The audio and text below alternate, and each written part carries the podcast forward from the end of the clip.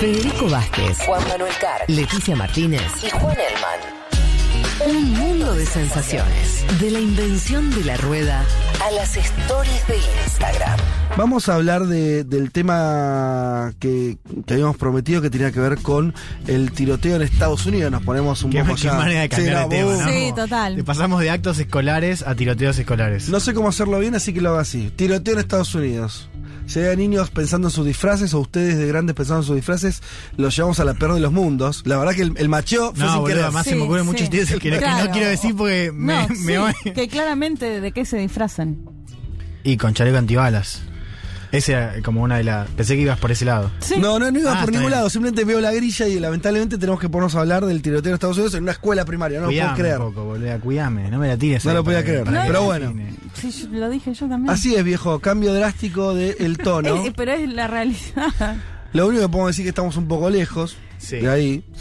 Eh, y bueno, en fin, ustedes ya saben, la noticia, eh, un tiroteo, cantidad de, de 19. 21 muertos, entre ellos 19 niños. Sí. Listo. Y un- Dos maestras y Sí. antes de ir a la escuela y asesinar, le disparó a su propia abuela.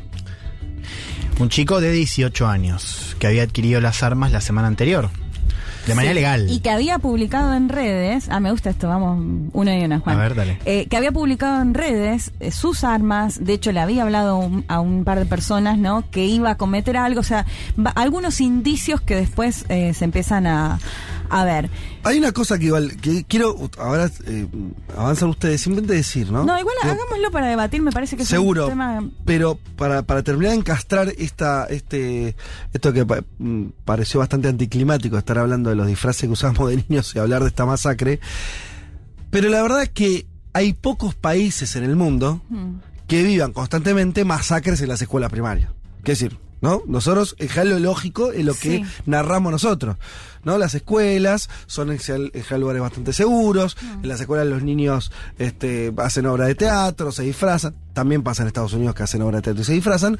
Pero el mundo intenta entender qué les pasa a estos eh, muchachos y a este sistema, porque no solamente son los asesinos en, Sí. en concreto, sino el sistema, que hace que este país tan particular como es Estados Unidos viva casi permanentemente Sí. una tras de otra. ¿no? es un caso vamos único, digo. Eso es lo que dicen los Sí. datos. En- en- tanto en términos de regulación, de cantidad de armas por habitante y de estas cosas que pasan, no hay otro país que tenga este problema permanente de masacres. Casi todos los años nos acostumbramos a estas noticias. No, y que, y que esté tan naturalizado, porque sigo, por ejemplo, Belu Viajera es una maestra chilena que está viviendo ahora en Texas, da clases, y uno de sus videos, no ahora, hace un tiempo, fue contar cómo es el reglamento que tienen las maestras en caso de un tiroteo. Digo, para que tengamos Claro, noción claro.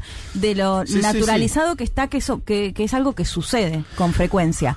De hecho, este atentado de 21 muertos, 21 asesinados, eh, es el, el, digamos, el que más cantidad de muertos ha tenido, creo que en la última década, el segundo en la historia que se da en las escuelas, ¿no? Porque si hablamos de los tiroteos en general, Claro. en lo que va del año ya hay más de 200 Sí, tiroteos, sí. eh, de hecho casi uno mm, por semana, pero bueno, estamos, ahora nos vamos a referir eh, puntualmente al de las, al de la- a los que suceden en las escuelas.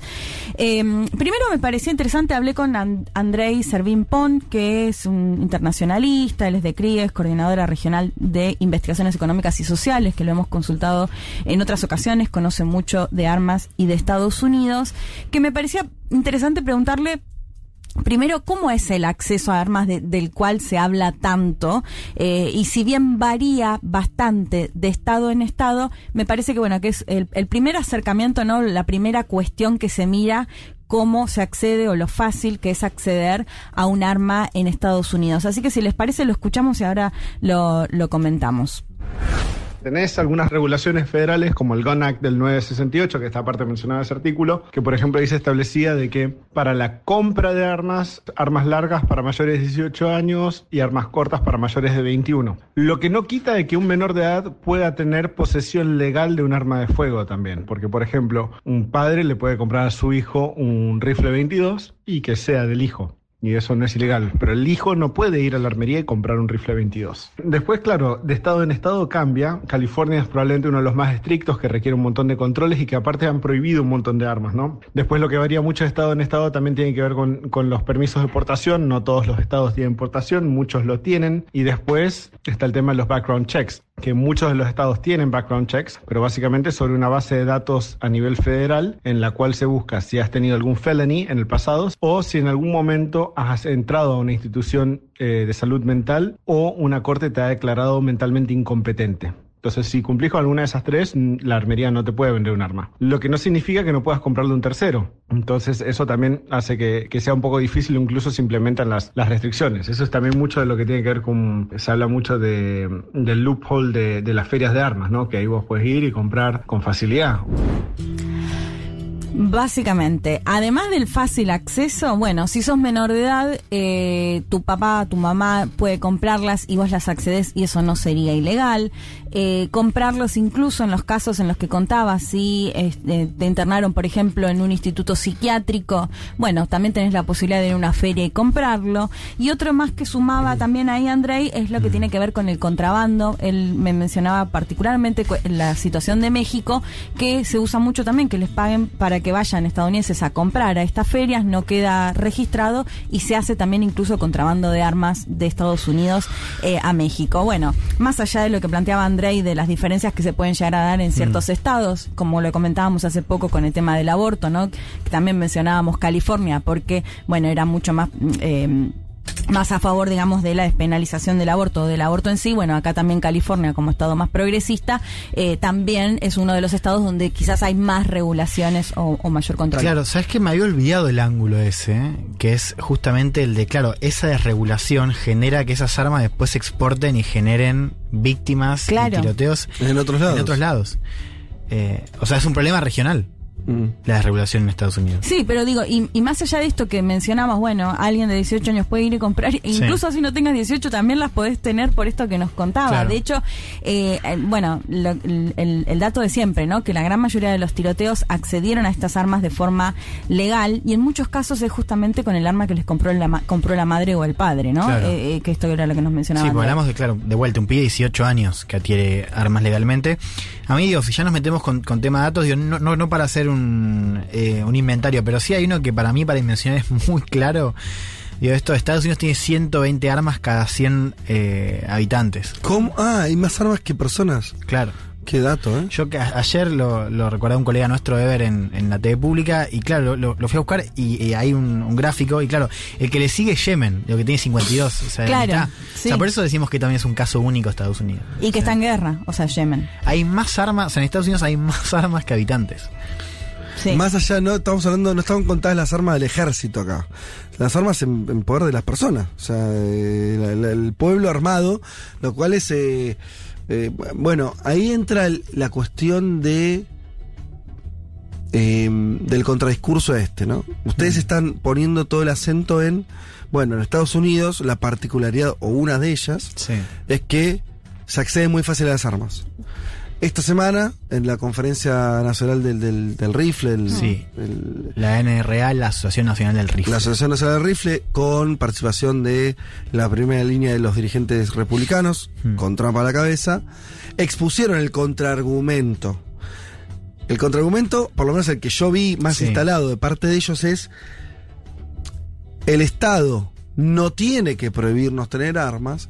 En todo caso, el Estado tiene que darle eh, mayor eh, atención médica a los locos. Sí, enfocarse, Enfocarse en, en son eso, ¿no? enfermos, no tienen salud mental, no tiene que ver con las Y armas. una más, que es armar a los maestros. Esto lo dijo Trump Sí, también. eso es algo que siempre otra, surge. otra propuesta es no solamente reducir la cantidad de armas, o sea, no oponerse a reducir la cantidad de armas, Más sino armas. más armas en las escuelas.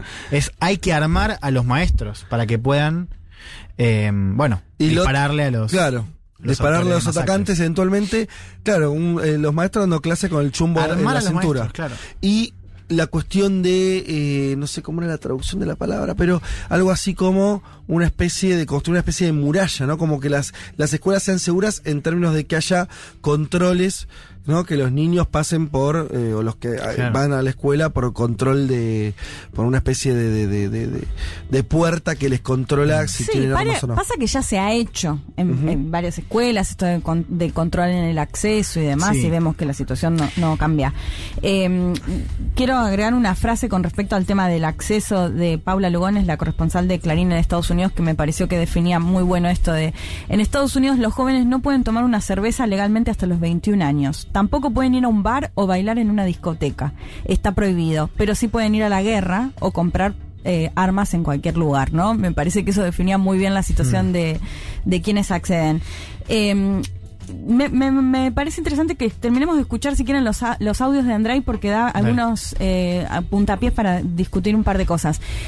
Eh, en esta postura de la eh, Asociación Nacional del Rifle y que los republicanos, más allá de que hay algunos demócratas que, que también se oponen justamente a que haya un mayor control de armas, me parecía interesante esto que contaba Andrei de qué pasa con la venta o con la compra de armas en los gobiernos demócratas, tanto en el de Barack Obama como Ajá. en el de Biden ahora, cómo juega la, la lógica, si se quiere, de eh, la oferta y la demanda y el temor a que, a que se prohíban o que se controlen más. Lo escuchamos a Andrei nuevamente.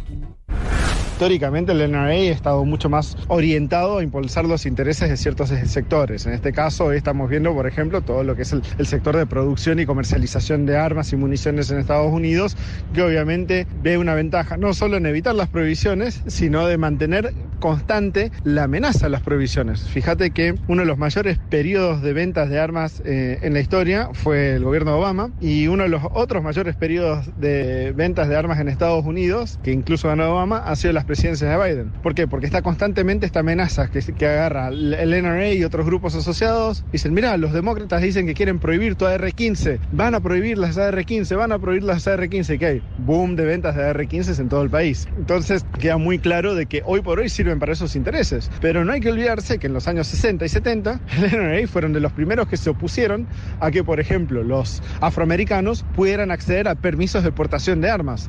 Entonces ahí vos decís, bueno, capaz compromiso no era tanto en la libertad en las armas, sino en defender eh, los intereses corporativos de ciertos sectores.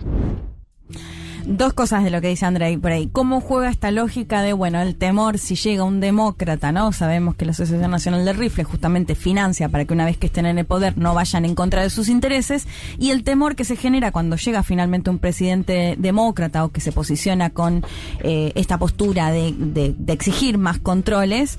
eh, es cuando más se venden armas, es Claro, impresionante. genera justamente lo contrario, genera Sí, que sí. se armen más los estadounidenses, Claro. ¿no? Y, y que haya esto, récord de ventas. Y por otro lado me parece... Ahora, perdón una cosa, pero los demócratas nunca lograron legislar y para frenar este esta venta, digo, no- nunca hubo un cambio drástico en la política de libertad de la posesión de armas. Bueno, Biden planteó, perdón, No, dale. Biden planteó cuando después de- del tiroteo él dijo que como como senador él siempre ha intentado Sí. llevar iniciativas y que cuando se aprobó eh, legislación para el mayor control de eh, armas, rifles de asalto, Mm. se redujo la cantidad de tiroteos, pero que después con un gobierno republicano, eh, que creo que fue el de Sí. Bush, eh, bueno, esta legislación ya Claro, por eso tenés de correr. estados que tenés algún mayor tipo de control en virtud de legislación, pero no ha, no ha habido un gran cambio a nivel federal. Y que se, claro, y que se mantenga, digamos, Mm. a, a lo largo de las décadas. Bueno, y, y pasa en esta semana, es como un déjà vu constante, ¿no? Totalmente. Digo, de, de- de vuelta. O sea, tenés las primeras líneas diciendo este es el momento de actuar, esto que dijo Biden de transformar el dolor en legislación y,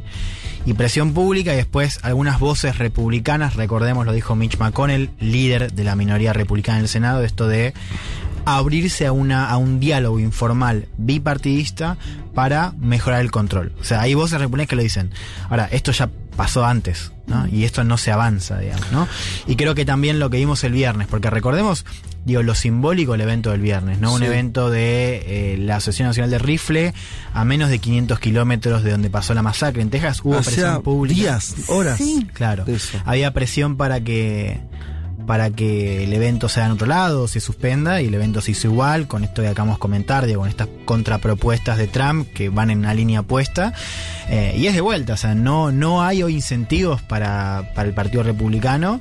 Eh, también lo decía muy Andrei, digo, los intereses corporativos también están en la misma línea, eh, para que haya algún tipo de control. Si bien, y esto lo hemos visto también cuando discutimos temas de aborto, por ejemplo, si bien uno ve encuestas, y a ver, no es que hay un apoyo eh, mayoritario, rotundo, a favor de control, pero No. sí no mayoritario, o sea, no de manera rotunda, pero sí mayoritario, digamos. O sea, Ujú. o sea, sí hay eh, mayoritario, pero no una cosa que vos decís, bueno, 70%, el 90% eh, está a favor de mayor control. Tengo ahí algún, algún dato. Eh, sumar, mencionaba antes lo de Michael Moore y la masacre Sí. de Columbine. Pasó exactamente igual. Fue la masacre y en el mismo estado de Colorado, a los creo que 10 días, la Asociación Nacional del Rifle hizo su convención. De hecho, en el documental se puede ver el padre de un nene que fue asesinado en esa masacre con la foto diciendo, no puede ser que estos tipos estén acá eh, en contra de que haya un mayor control de armas. Eh, bueno, está pasando, pasó exactamente esta misma situación en Texas esta semana. De hecho, de la convención hasta participó el, el gobernador, ¿no? Sí, Eh, Abbott, Greg ¿no? Abbott, después de, de darles el pésame a, a los familiares Sí. de, de las víctimas, participando justamente. Y Texas un estado de que este- simboliza esta convención.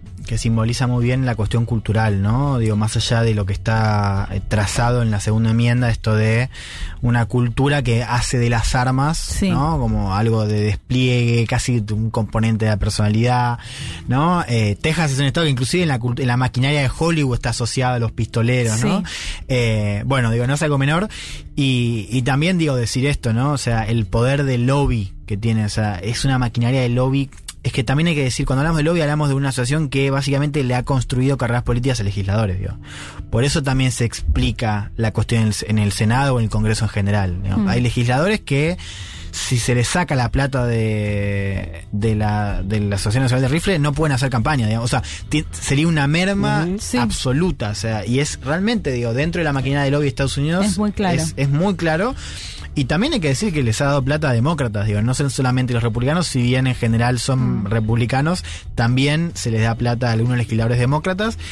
Y de vuelta este número mágico del, de que habíamos hablado del filibuster, ¿no? O sea, para aplicar algún tipo de cambio en el Senado no, no alcanza con la mayoría simple que tiene el Partido Demócrata en el Senado, que desempata a Kamala Harris, sino que hacen falta 60 votos, ¿no? O sea, hay que conseguir más votos eh, republicanos que hoy no están, ¿no? Eh, de vuelta a ese status quo que, que en general termina primando ante cada una de estas masacres. Eh, hay, hay una cosa interesante que tiene que ver, pr- primero con lo que decíamos del tema del apoyo, ¿no? Yo había visto algunas encuestas donde, como, como bien decía Juan, eh, un mayor control de armas tiene una mayoría chica, por lo menos yo había visto una encuesta de Gallup que da el 50 y pico, yo qué sé, pero el otro dato es que los últimos 10 años viene bajando. O sea, Sí, es, es Hay- que esa- ese para mí es la clave. viene baj- lo que viene bajando es el apoyo a un eventual mayor control. Por eso. Antes era el 60%, 58, 57, Sí. 52.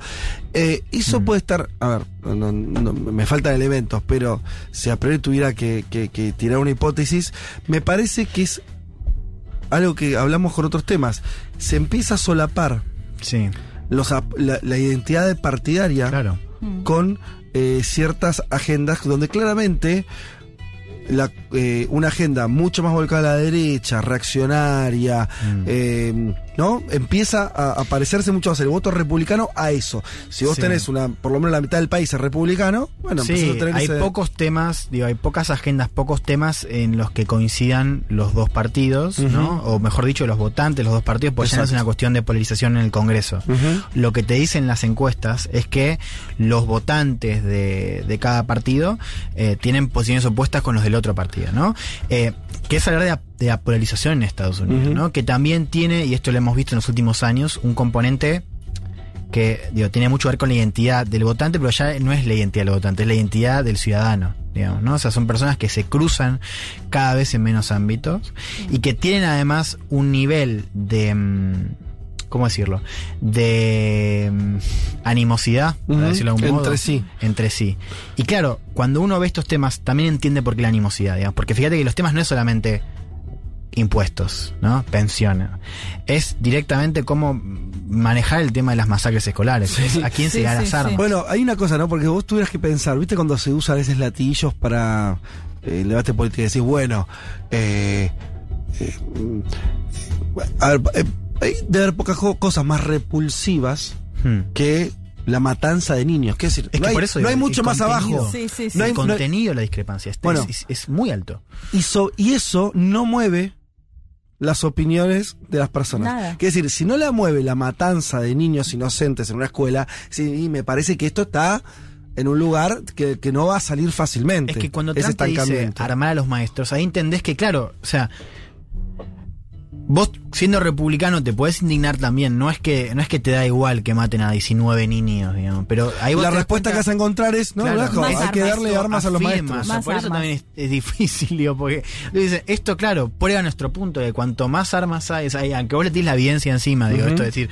no, no, esto que decía Leti, ¿no? De la cantidad de, de- de armas vinculadas en, en homicidios, en muertes violentas, lo comparás a nivel global, y eso no mueve el perímetro. O sea, están convencidos de que la solución son más armas, que Sí. para nosotros es justamente la- el origen del problema. Entonces, también ahí está la- el, el factor de Es discrepancia. pe- pensaba, ya para escuchar eh, el último audio, a lo que dijo Andrei antes, que me parece interesante esta hipocresía que hay, porque en lo que se basan justamente es, no estamos discutiendo si tienen que acceder a un arma o no, sino de qué manera acceden al arma. Digo, no está en discusión que, ten- que estén armados. ¿no? Sí, ni es- siquiera está ahí la discusión. Claro, está la discusión está sí, en, bueno, control. Qué control tiene que tener, Sí, el si- qué antecedentes, sí, exactamente. Y, y, y es interesante esto que decía Andrei porque dice, bueno, eh, la, la base es, tiene que ser de total libertad, porque si empezamos a poner peros, ya, digamos, eh, bueno, se limita la posibilidad de quienes pueden acceder a armas. Pero en los 60 y en los 70, cuando hemos hablado, bueno, el- el- la, la Asociación Nacional de Rifles se oponía, por ejemplo, a que los afroamericanos puedan acceder fácilmente a un arma. Pero el otro punto que, y ahora sí para escuchar el, el último audio de Andrei, que me parece interesante lo que él, y, y ahora vamos a analizar algunos datos de Gallup también en base a lo que decía Fede antes, porque lo que Andrei me decía es parte de la sociedad estadounidense, igual piensa en esta idea de si nos empiezan a controlar eh, la libertad para acceder al arma, después van por otras libertades. Lo escuchamos Sí. a Andrei.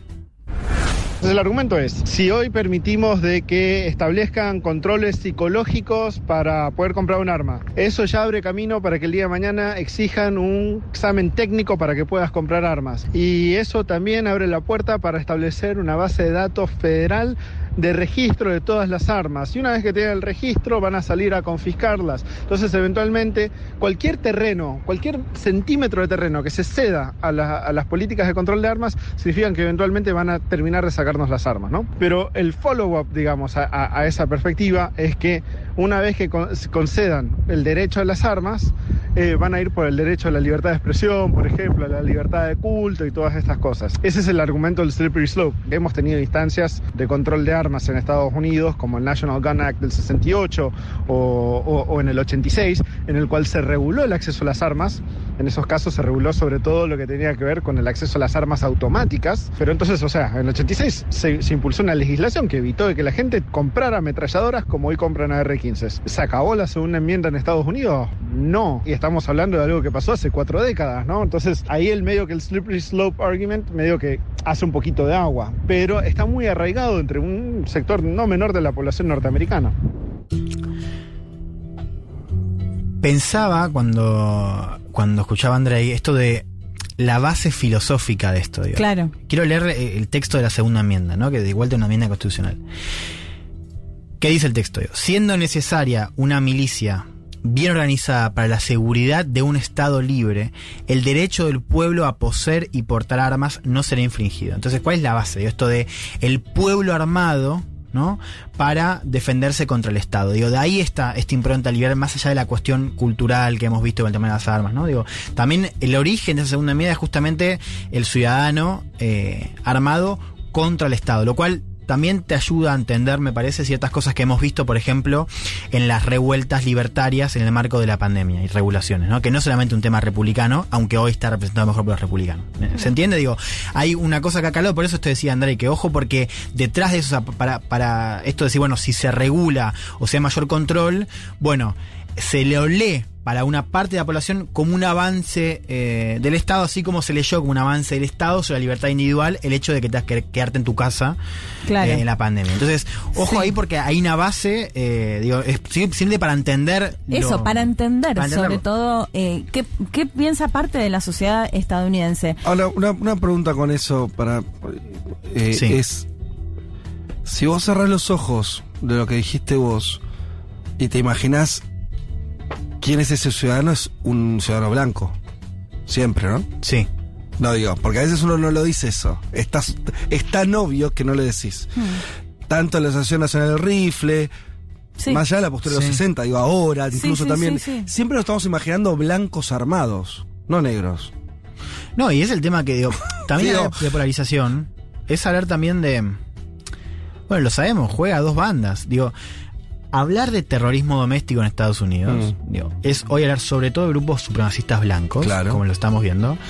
Ahora, de vuelta, nosotros estamos caminando hacia un escenario de mayor radicalidad. es increíble, digo, porque después de lo que pasó en 2020 estamos caminando hacia ese escenario. Ma- no sabemos qué va a pasar en 2024, pero hay una buena chance de que, de que Los republicanos ganen. Sí, de que la República sea Trump o un delfín. Entonces, eh, ya hoy uno lee, una, uno forma parte de- o, o- o- o es testigo en foros, digo, discusiones de grupos eh, de izquierda o de movimientos sociales. Y ahí también, o sea, te dice, che, loco, estos tipos están con un rifle, nos están matando. Y bueno, sabemos Por ahí, con que, los rifles. por ahí nos tenemos que armar nosotros también. Es que es lo eso que está pasando. Es lo que no es. Por eso es, es interesante, porque en la década del 60 Sí. hubo un intento fuerte de eso, ¿no? Sí. Eh, los negros constituyen. Digo negros porque es eh, black people, digo, ahora eh, estoy- Sí, sí, se, sí. se nos denomina así, ¿eh? Llegaron a un punto de más alto político, Hmm. se organizaron, tuvieron sus líderes, tuvieron, constituyeron las Panteras Negras, que era una organización armada, legal, hasta que la ilegalizaron. Eh, después de eso, hubo una, un, un avance muy grande en contra de esas organizaciones, los mataron, los encarcelaron. Después le distribuyeron este, drogas en los barrios obreros este, con mayorías negras y, eh, bueno, cambió, digo, perdieron esa pelea. Y ahora lo que vos decís, Juan, es lo que yo me imaginaba, digo, como, como racionamiento, el más elemental, el más Mm. obvio, más allá que esté bien o mal, no importa, el más elemental, vos decís, pará, a ver. lo, lo intentamos con la política, no funcionó. Lo intentamos con el Partido Demócrata, ¿no? Porque lo- esa población en general es votante demócrata, no caminó. Y ahora tenemos una avanzada tan fuerte, donde van a legislar todavía más a favor de, de esta situación. La verdad que lo que- eh, es probable que la lectura sea de volver a cierto nicho de, de autodefensa. Es que, sí, perdón.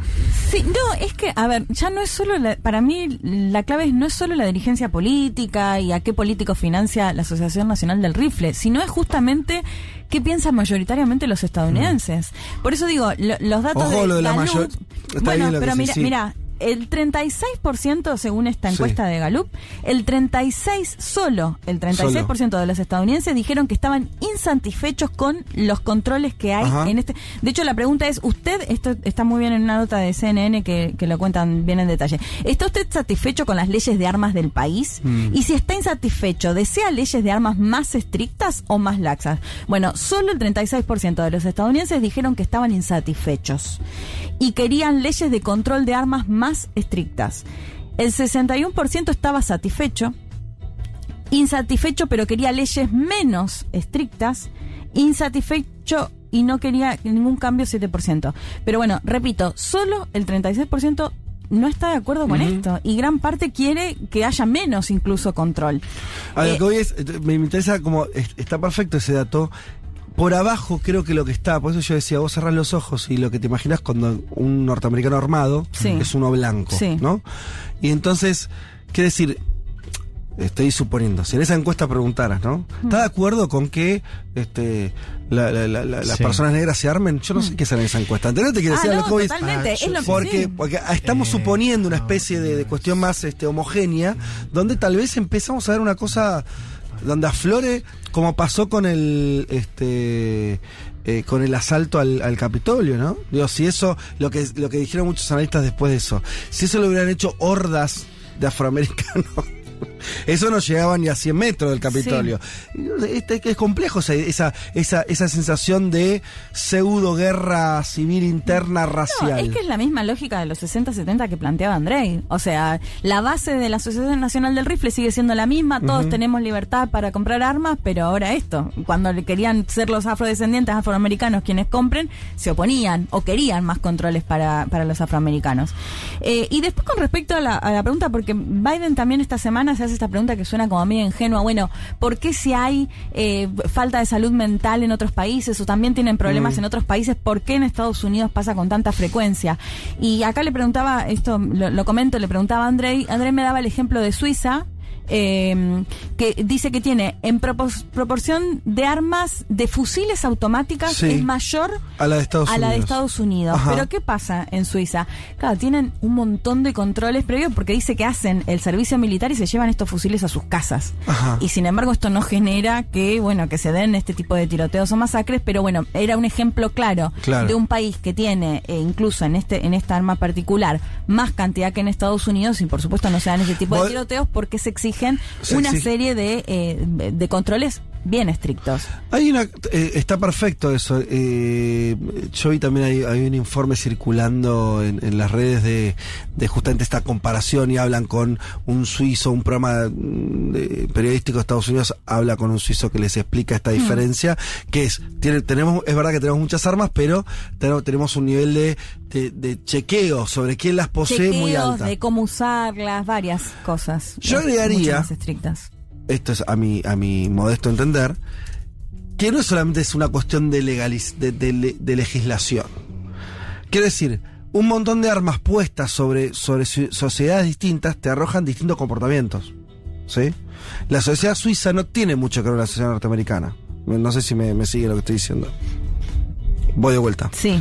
¿sí? No se trata solamente de una cuestión de, lege- de legislación. Si vos pones un montón de armas sobre sociedades que están estructuradas de forma distinta, los Sí. resultados son distintos.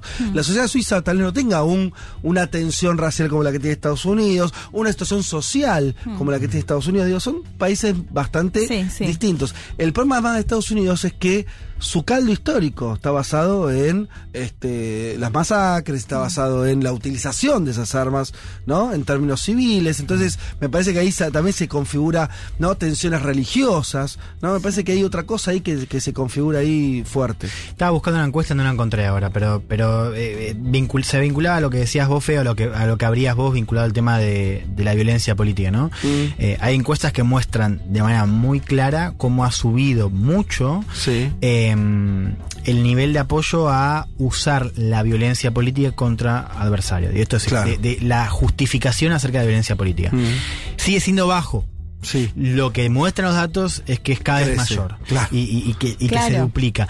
Eh, entonces digo, para pensar este escenario, digo, que son escenarios que tenemos que discutir también por la, la cuestión de vanguardia. ¿Por qué digo esto? Digo, esta discusión de la total. polarización, digo, Estados Unidos es un poco un laboratorio. ¿no? Sí, cuando estamos, estamos hablando de Estados Unidos, estamos hablando de, de- de- de casi todos los países del mundo, porque es lo que decís, derrama en términos Sí. culturales, de influencia política. Total. Por ejemplo, Brasil. Sí. O sea, este año, y este año lo, lo estamos discutiendo porque tenemos elecciones en Brasil, estamos discutiendo qué va a pasar o qué pasaría en Brasil si se repite el escenario que Bolsonaro ya avisó que podía repetir, que es esto de desconocer el resultado electoral y que haya un escenario similar a la quema del Capitolio, ¿no? Esto de grupos armados. Eh, eh, Brasil también tiene un episodio particular con las, las milicias, ese es otro tema, ¿no? Pero digo, también hay un antecedente ahí de ciudadanos armados. Eh, y bueno, esta discusión de, bueno, ¿qué, has- qué haría un grupo de ciudadanos y cómo respondería otro, ¿no? O sea, hoy en Brasil sabemos que, eh, bueno, lo hemos discutido con García Linera, recuerdan esto de qué, qué onda la izquierda y la violencia política en América Latina. O sea, preguntas que uno quizás eh, normalizaba en los 60 o en los 70, eh, y que ahora vuelven y de vuelta y Estados Unidos ya ha mostrado qué pasa con el tema de violencia política de la derecha, pero ahora lo está empezando, o lo vamos a empezar a ver cada, cada vez más, desde la izquierda, digo, estas discusiones que yo les decía, se dan de, bueno, ¿por qué nosotros no nos armamos Ujú. vamos? Si nos están matando, digo, acá lo que hay es el quiebre, que queda para, para muchos ciudadanos nunca, digo, nu- nunca se sintieron contenidos por el Estado, pero ahora hay un quiebre mayor, porque sentís que te están yendo a- directamente a matar. Entonces, con eso en, en- en mente, vas, te armás y salís a una manifestación. Y, y sobre todo con la enseñanza, y esto ya vamos cerrando, es muy impactante lo del Capitolio, porque ustedes recuerdan, hagan un ejercicio de memoria, cuando los días posteriores a ese asalto, tan bochornoso, tan, tan eh, caricaturesco en sus maneras, ¿no? El tipo Sí. con los cuernos, eh, los tipos entrando a los despachos de los, de los diputados, que eran como entrar a lugares sacrosantos, ¿no? De hecho, co- costó como creerlo, ¿no? En el Bueno. momento, como... Ustedes recuerdan que unos días después, el balance que se hacía es cuánto le va a costar esto a los republicanos. Hmm. Porque era medio como que se habían pasado de rosca. ¿sí? Y hoy estamos cerca de la reivindicación sistémica y orgánica de eso por parte de los Sí. republicanos. Y eso es impresionante. Sí. Y eso, eso cambia el escenario. El momento en que un, una- un hecho cuasi insurreccional puede ser reivindicado, ya no costo político, reivindicado, estás en otro escenario. No sé cuál todavía, pero cambió la bocha. Porque eso te, te abre una serie de, de- de- de situaciones que no tienen nada que ver, de habilitaciones Total. que no tienen que ver la que había antes de ese hecho. Sí, total, es muy claro cómo eso se. si este es el fin del tra, de Trump, es el fin del trumpismo. Sí. Y hoy. Y ¿pero tienen ¿Cuánto pasó? No, Pa- dos años.